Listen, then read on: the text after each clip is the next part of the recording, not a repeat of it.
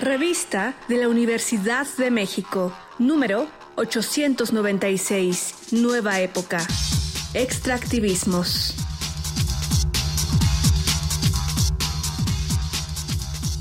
Bienvenidos al suplemento radiofónico de la revista de la Universidad de México. Yo soy Elvira Liceaga y este mes estamos hablando de extractivismos. Y estoy muy contenta de tener en la cabina a Alfredo Torres Checa, con quien he trabajado en proyectos que tienen mucho que ver con el extractivismo, en algunos documentales sonoros que ya luego les recomendaremos. ¿Cómo estás, Checa? Bienvenido. No, muchísimas gracias. Muy bien, muy contento de estar aquí en los micrófonos de Radio UNAM. Oye, cuéntame un poquito a qué te dedicas, por qué estos temas te interesan. Sí, bueno, yo trabajo como consultor en una consultora de derechos humanos y además tengo algunos estudios de posgrado en derechos humanos y entonces el tema de extractivismo está muy ligado a la violación de derechos humanos, sobre todo de las comunidades o de las personas que viven en los territorios que están siendo eh, explotados bajo estas dinámicas. Por eso me llama la atención. Checa y yo, precisamente, en estos momentos estamos escribiendo un documental sonoro sobre diferentes casos de extractivismos a lo largo de Latinoamérica que, aunque son particulares, tienen prácticas de despojo del territorio muy comunes. ¿Cómo podrías explicarle tú, en términos muy amigables a nuestra audiencia, qué es el extractivismo? Pues la palabra casi que lo explica, pero es la práctica de extraer un recurso natural, generalmente es un recurso natural, eh, de un país para llevar lo que se obtiene esos recursos naturales a un mercado internacional de intercambio de bienes, servicios, etc. Eh, creo que el mejor ejemplo es la minería, porque es bastante descriptiva en su práctica. Tienes un cerro, tienes tierra, la drenas, le sacas materiales, minerales, etc. Y eso después se va a otros países o se va a otros lugares para poder terminar, no sé, oro, plata o, ahora que está muy de moda el litio para que son elementos importantes en las baterías de los carros o en las computadoras celulares, etcétera. Hablando de estas prácticas muy comunes, aunque sean diferentes recursos los que se extraen, quiero hacerte dos preguntas. La primera, ¿existe un extractivismo justo o siempre hay una relación a la violencia, a los derechos humanos? Y, por otro lado, ¿cuáles son esas prácticas comunes de abuso? ¿En dónde radica la violencia? A ver, con las prácticas eh, extractivas también tenemos un discurso que es muy de nuestros tiempos sobre tener prácticas de consumo que sean verdes, que sean amigables, que sean sostenibles. Y en realidad las industrias extractivas tienen poco de, justo, porque la dimensión de sacar algo implica que ya no va a estar ahí. Entonces, donde tendríamos que tener conversaciones, sobre todo en minería y más avance, mucha reticencia por parte de las empresas mineras, pero es cómo reponemos lo que ya quitamos o cómo dividimos la renta con las comunidades que viven alrededor, o cómo le regresamos a estas comunidades algo de la ganancia. Y ahí hay muchísimos reclamos por parte de las comunidades en América Latina, sobre todo, por ejemplo, empresas canadienses, mineras canadienses, eh, de que llegan, explotan el territorio, se llevan todo, devastan un ecosistema frágil o devastan a toda una comunidad y no se regresa nada a las comunidades. Ahora, incluso en los casos en donde se puede regresar cosas a las comunidades, tenemos que tener una conversación más allá de la renta, de qué se pierde con el extractivismo. O sea, puedes acabarte un río, puedes acabarte un bosque, puedes acabarte un cenote, puedes acabarte un ecosistema muy frágil en donde terminas matando especies de animales, de flora, de fauna, que no regresan. Entonces, hablar de la justicia puede ser un poco delicado en este tema. Y de tu segunda pregunta, a ver, ¿cuáles son las prácticas extractivas más comunes? Pues depende mucho de la región y depende mucho de los recursos naturales que hay en dicha región. Eh, en algunos lugares, por ejemplo, del de, eh, centro de África, hay mucha minería de oro, de cobre, de zinc. En el caso de México, los estados del norte son estados muy mineros, eh, pero también hay prácticas extractivas relacionadas con el agua, por ejemplo. Eso se está viendo en Nuevo León, que es una conversación constante del uso de agua para refresqueras, para cerveceras pero prácticamente cualquier recurso natural puede ser extraído y es extraído. El tema del extractivismo y del despojo del territorio nos lleva necesariamente al tema de la propiedad. Cuando dices, por ejemplo, que no hay políticas compensatorias para las comunidades a las cuales se les extrae un recurso natural, muchas veces ni siquiera se respetan las leyes que ordenan o mandan que hay que consultar a la comunidad si a la comunidad le interesa o no. Una minera, una mega granja, siembra con agroquímicos, por ejemplo, ¿no? Que son los casos que tengo frescas, que son los casos que tengo frescos porque en esos estamos trabajando. Y siempre llega el tema de de quién es la tierra. Ahí hay una conversación súper interesante porque también la tenencia de la tierra se regula distinto en cada país. ¿No? Al final es el Estado el que regula cómo puedes pues sí, ser dueño o no de una tierra. En el caso mexicano, como que la tierra la puedes comprar, pero también hay como una cláusula ahí de si es del interés de la nación, pues se puede expropiar. Y algo que también es común, que a veces es difícil para quienes vivimos en la ciudad de entender, es la diferencia entre la propiedad individual de la tierra y la propiedad colectiva de la tierra. Y en muchísimos lugares, eh, sobre todo donde hay comunidades indígenas o comunidades campesinas, la tierra es comunitaria o es ejidal, entonces no le pertenece solo a una persona. Eh, en algunos casos hay dirigentes que a lo mejor se corrompen o venden una parte de su tierra y las empresas aprovechan de eso para apropiarse de todo un espacio de tierra. Y ahí hay una tensión en cómo entendemos la propiedad eh, de la tierra. Y en el centro de esto pues están que los intereses económicos eh, muchas veces están por encima de los intereses legales o de lo que marca la ley.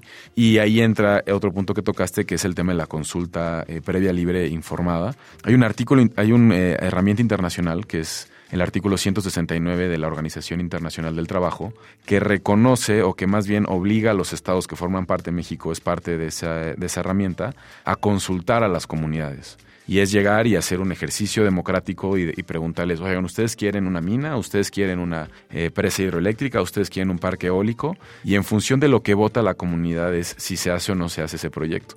El problema es que las concesiones multimillonarias para estos proyectos se otorgan antes de que se le consulte a las comunidades. Entonces la consulta se vuelve un ejercicio como protocolario en donde no importa el resultado y en muchos casos, en muchos casos no se hace la consulta, ¿no? Y si se hace, aunque la gente vote que no quiere, el proyecto se continúa.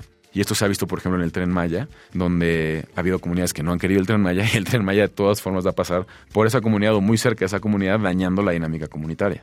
Justo esta verticalidad y esta imposición de los megaproyectos, porque suelen ser para producción masiva o para transportación masiva de, pues puede ser de soya, de alimento para animales, ¿no? Me recuerda, obviamente, a prácticas coloniales y el extractivismo desde su concepto y su definición o su forma de entenderlo ahora, tiene mucho que ver, o todo el mundo que es experto lo asocia a la colonización. ¿Por qué? cilj los siglos de colonización, por ejemplo, europea al resto del mundo, estamos hablando de finales del siglo XVI hasta el siglo XIX, tienen estas dinámicas en donde los estados colonizadores, en este caso europeos sobre todo, al momento de imponer su voluntad sobre los estados colonizados, países de América Latina, de África, eh, África o África subsahariana, el Magreb, etcétera, eh, se retiraban todos estos recursos que después se comercializaban entre, entre estas potencias. Eh, regresando a la definición, ¿no? De llegar, extraer y demás, pues era la práctica colonial. En el caso de España y los territorios de América, mucha de la dinámica extractiva estaba relacionado con la explotación minera. Hay algunas ciudades muy famosas que vivieron estas dinámicas, como el caso de Potosí en Bolivia, donde se extraía mucho oro. San Luis Potosí se llama San Luis Potosí por Potosí, Bolivia, donde también es un, es un pueblo, una ciudad, perdón, un estado, discúlpenme, eh, este, minero. Y esta relación como de romper la lógica a lo mejor más de consumos estacionarios o de prácticas de agricultura estacionaria, como puede ser la milpa, se rompe con la lógica de extraer todo para venderlo en otro lugar. Eh, durante la época colonial, el modelo económico que dominaba era el mercantilismo, pero después con el capitalismo, los estados dejan de ser quienes extraen y empiezan a ser empresas privadas de ciertos países. Y eso se ve mucho, por ejemplo, con las empresas petroleras, ¿no? Shell, bueno, algunas son paraestatales y otras son privadas. Y después tenemos ya más hacia mediados del siglo pasado algo que se le empieza a llamar neoextractivismo, que es regresar a la lógica de un Estado que extrae, eh, sobre todo en gobiernos de, izquierda o de, llamada izquierda, en donde la renta que durante muchos años se la quedaba un capital extranjero, ya sea un país o una empresa extranjera, ahora se queda en el país eh, nacional para combatir ciertos temas, pobreza, educación, etc. Eh, pero también son muy problemáticos. Ahí hay casos, por ejemplo, en Brasil, en Venezuela con Hugo Chávez, Evo Morales, en donde el Estado empieza a recuperar empresas extractivas, se queda con la renta que antes se exportaba y con eso financia programas. Pero siguen habiendo comunidades que son afectadas, no importa que el gobierno sea de izquierda o de derecha. No quiero que se nos acabe el tiempo sin hablar de eso otro que se destruye con el extractivismo, a nivel ciclos naturales, a nivel sustentabilidad, a nivel cómo trabaja de maneras complejas, sin que siquiera podamos entenderlo la naturaleza y por qué extraer semejantes cantidades de minerales o de agua con, ciertas, eh, con ciertos cultivos masivos disrumpe estos ciclos naturales es una parte de la discusión. Pero hay otra cosa que se rompe, que tiene que ver con la forma de vida, con los usos y costumbres, con las creencias, con ancestralidades de estas comunidades que siempre estuvieron ahí. Sí, hay una tensión importante de creencias, como lo mencionas. Por ejemplo, en el caso de comunidades en el sur de La Guajira, comunidades guayú, ellos entienden que su relación con el entorno y con la tierra en la que crecieron es una relación espiritual, ancestral, en la que hay un vínculo de sus abuelos, sus tatarabuelos, ellos, sus hijas, hijos y los que vengan después. Y el despojo, el sacarte de un lugar así para ubicarte en otro lado, es también un desarraigo que es muy doloroso en términos eh, personales y espirituales y que sería difícil de entender para quien ve la tierra como un lugar en el que nada más hay carbón, que es el caso del, del sur de la Guajira. Y ahí hay una tendencia, hay hay una tensión entre un sistema de creencias y de valores al final, eh, en donde unos ven un río, otras personas pueden ver eh, a un ente sagrado, por ejemplo, ¿no? En donde unos ven el bosque o el Amazonas, otros pueden ver todo un sistema súper complejo que alberga una vida en la que tú formas parte, pero es parte dentro de algo mucho más, mucho más grande. Y ahí ha habido discusiones de ver cómo también logramos adaptar nuestros sistemas más occidentales a visiones más eh, comunitarias. Hay algunos casos en donde se ha reconocido al Amazonas como un ente de derechos, por ejemplo. Eh, en Colombia hay un caso así. Eh, pero bueno, estamos lejos y las dinámicas muy depredadoras de las empresas no permiten o rompen con estas dinámicas comunitarias o se imponen, mejor dicho, sobre estas dinámicas más comunitarias. Checa, para terminar, ¿cuáles son dos o tres casos de extractivismo en México o en Latinoamérica que vale la pena que reconozcamos? Bueno, uno que a lo mejor la audiencia eh, conoce y que tiene esta tensión muy importante entre un lugar espiritual, pero también un lugar donde hay mucha extracción minera, es el caso de las comunidades huicholas o birraritaris que viven como de Colima hasta San Luis más o menos. Eh, fueron muy famosas porque por ahí del 2010, 11 hay un par de conciertos y demás, pero hay una tensión importante, o sea, el Cerro del Quemado para, para, para estas comunidades es el centro del universo. Pero también todo alrededor de ahí está lleno de minería a cielo abierto que contamina el aire, contamina el agua, eh, eleva la posibilidad de tener enfermedades de tipo cancerígenas, eh, rompe la, la, dinámica de cultivos y bueno, eso es un ejemplo que vale la pena. Y otro que creo que vale la pena es también las industrias que son industrias entre comillas verdes, también pueden tener prácticas extractivas muy delicadas. Y ahí, por ejemplo, un caso muy eh, importante que vale la pena estudiar es el caso de Berta Cáceres en Honduras. Es una defensora que es asesinada por defender un río ancestral porque se impone la lógica de una presa hidroeléctrica. Y a veces pensamos que, ah, bueno, una presa hidroeléctrica, ¿qué daño le puede hacer a una comunidad si es una energía renovable? Y pues no, rompe todo un ciclo comunitario y ella por defender su río fue asesinada. Pues muchas gracias, Checa. Muchas gracias a ti.